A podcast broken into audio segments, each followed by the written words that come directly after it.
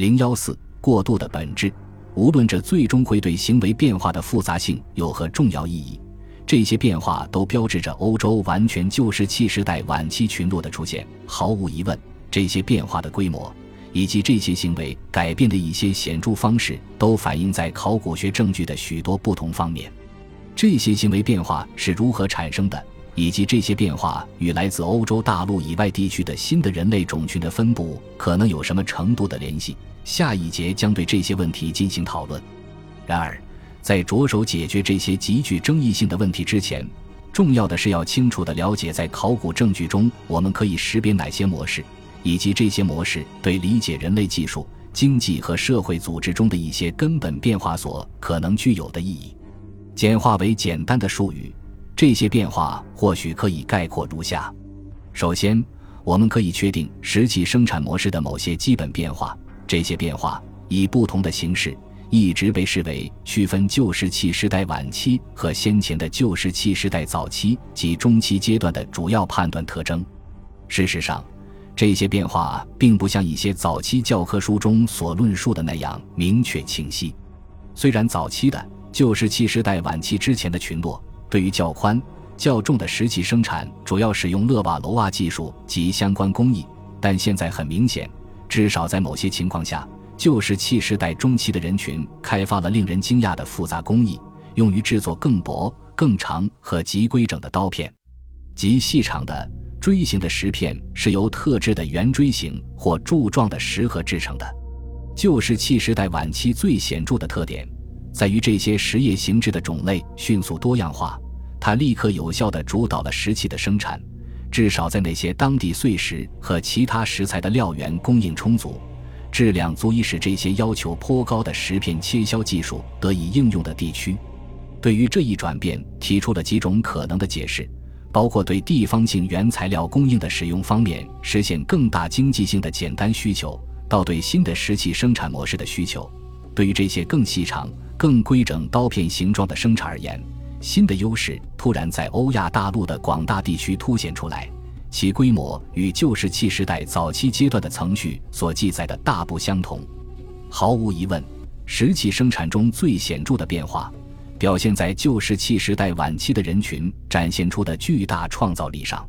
他们所创造出的工具种类，比早期阶段人类所生产的工具种类更多样。使用范围更广泛，从旧石器时代晚期的地层开始，以后的地层记载了许多新的石器种类的问世，包括新型包皮刮削工具种类的出现，设计用于专门加工骨骼和鹿茸材料的工具，以及各种各样的刀具、穿孔工具和各种形状的长矛或其他狩猎武器。这种石器生产多样性的增加。无疑反映了其他相关技术种类的大幅增加。几乎可以肯定的是，它们在旧石器时代晚期的最早阶段就已出现。例如，对兽骨和鹿角的修整更为精巧，对木制品的使用量增加了，对毛皮衣物的制作更为精致，以及狩猎技术的新形式。但似乎同样清楚的是，并非所有文献记载的石器生产的变化和多样性。都可以用这些简单的经济或功能术语来解释。一些作者最近认为，许多旧石器时代晚期的工具似乎反映了对工具打制的一种投入程度，以达到相对较高的标准化程度，其形状明显预制而成。这似乎超出了关于旧石器晚期较早阶段的现有认识，就好像石器的形状现在呈现出某种更明确的象征意义。它们在某种程度上对生产它们的人类群体来说也具有明确的含义。最引人关注的原因之一是，这可能反映出在旧石器时代晚期的人群中出现了更高层次的语言形式。它指示着石器的形状应该符合一些明确定义的心理模板。据推测，与工具本身附加的语言和概念符号有关。另一种解释是。急剧变化的石器种类，当时应该以某种方式作为旧石器时代晚期社会的阶层或人群分化的象征。后一种解释的吸引力在于，它有助于说明在欧洲不同的地区所遇到的石器种类的显著变化，以及石器种类变化的同样惊人的方式、速度快而且具有持续性，贯穿旧石器时代晚期序列的许多不同阶段。无论正确的解释是什么，毫无疑问，旧石器时代晚期人群的整个石器生产过程都表现出一定程度的活力和创造力。这与以往文章中所描绘的，在整个旧石器时代的早期和中期的长时间范围内更为统一和保守的技术模式形成了鲜明对比。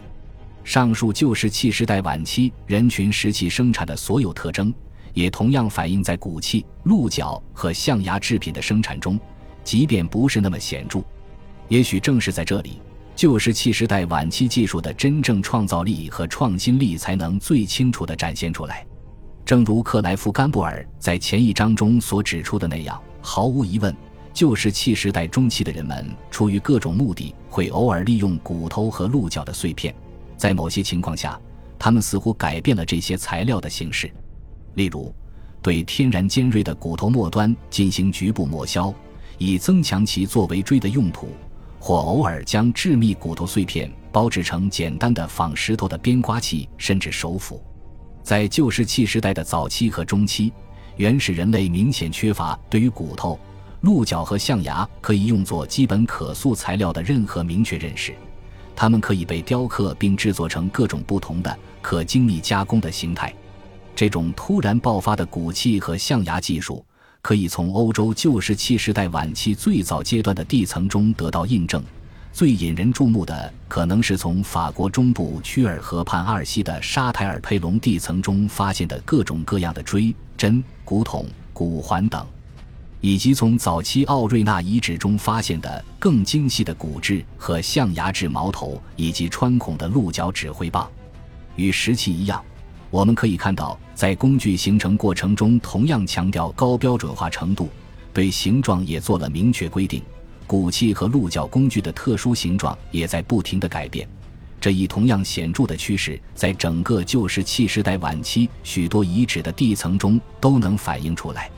骨头、鹿角和象牙加工的整个技术体系反映了对各种新技术程序的掌握，从兽骨和鹿角大量碎片的深切槽，到产生可加工的原材料碎料来进行系统的锯切、磨削和对表面的抛光加工。以获得整齐规则的形状。不管旧石器时代中期遗存中保留的为数不多的骨制品究竟有何重要意义，都似乎反映了旧石器时代晚期人群在技术行为的范围和复杂性方面某种近乎巨大的飞跃。在本章的后半部分，我们将在整体上更充分地讨论旧石器时代晚期人群的美学或艺术创造力问题。这里要强调的重点是。艺术或装饰行为的迅猛发展，绝不局限于旧石器时代晚期后期阶段，即使这些创造力的某些表现形式更令人印象深刻。例如，在一些遗址中，如法国南部的拉斯科洞穴遗址或西班牙北部的奥尔塔米拉岩窟，它们的历史可追溯到末次冰期最大值前后，大约在距今两万年至一点五万年。正如兰德尔怀特。乔基姆·哈恩和其他人所指出的那样，中欧和西欧最早的一些旧石器时代晚期的人群，显然都是不折不扣且成就卓著的艺术家。例如，这方面的明确证据有：从德国南部福格尔赫德洞穴遗址早期奥瑞纳文化层中出土的用猛犸象牙雕刻的各种动物小雕像，出土于霍伦施泰因施塔德尔附近洞穴遗址的非凡的诗人雕像。以及从法国南部早期奥瑞纳遗址出土的动物和女性外阴符号的一些高度风格化的代表作品，所有这些艺术表现形式，现在至少可以追溯到三万年至三点二万年前，或许在某些情况下还可以追溯到大约三点五万年前。即使在严格的艺术意义上，这些作品并不那么令人印象深刻。但人们也不应该忽视那些贯穿欧洲旧石器时代晚期早期阶段的，显然是个人装饰物的迅猛发展。其中大多数是简单的动物牙齿，人们钻穿牙根后进行穿孔悬挂。这些穿孔牙饰有据可查的例子，来自可追溯到至少三点三万年至三点五万年前法国和西班牙北部遗址层。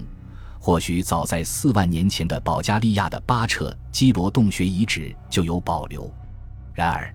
这些个人饰品最显著的发展似乎发生在旧石器时代晚期稍晚的时间，距今大约三万年至三点四万年。因此，兰德尔·怀特指出，有证据表明，在法国西南部卡斯特莫尔山谷的阿布里布朗夏尔岩洞遗址、卢凯特遗址和卡斯塔内岩洞遗址的最早的奥瑞纳文化层中，似乎存在着一种近乎工厂的模式。用以生产各种形式的珠子和挂件，其中涉及一系列复杂的生产过程，包括切刻、开槽和分割已经精心雕刻的象牙棒。很明显是用于大规模生产各种珠子和挂件的。在某些情况下，这些珠子显然被塑以不同的形状，用以不同的装饰，以模仿特定形状的海洋贝壳。据怀特估计。仅卡斯塔内岩洞和卢凯特这两个遗址就生产了五百多件精致的挂饰，而在比利时的一些遗址和德国南部的奥瑞纳遗址，显然可以确定有着类似的生产中心，年代也大致相同。正如甘布尔在第一章中所指出的那样，目前在欧洲旧石器时代的早期和中期，这种艺术品或装饰品几乎还没有令人信服的发现，以下可能除外。匈牙利塔塔遗址出土的雕刻于一枚货币化石背上的十字形饰物，以及德国南部的伯克施泰因施米德洞穴遗址所发现的两件有着明显穿孔痕迹的狼和天鹅的骨骼。以上讨论的各种证据毫无疑问地表明，在旧石器时代晚期最早阶段的时间里，肯定为距今三万年，在某些情况下，显然早在三点八万年至四万年之前。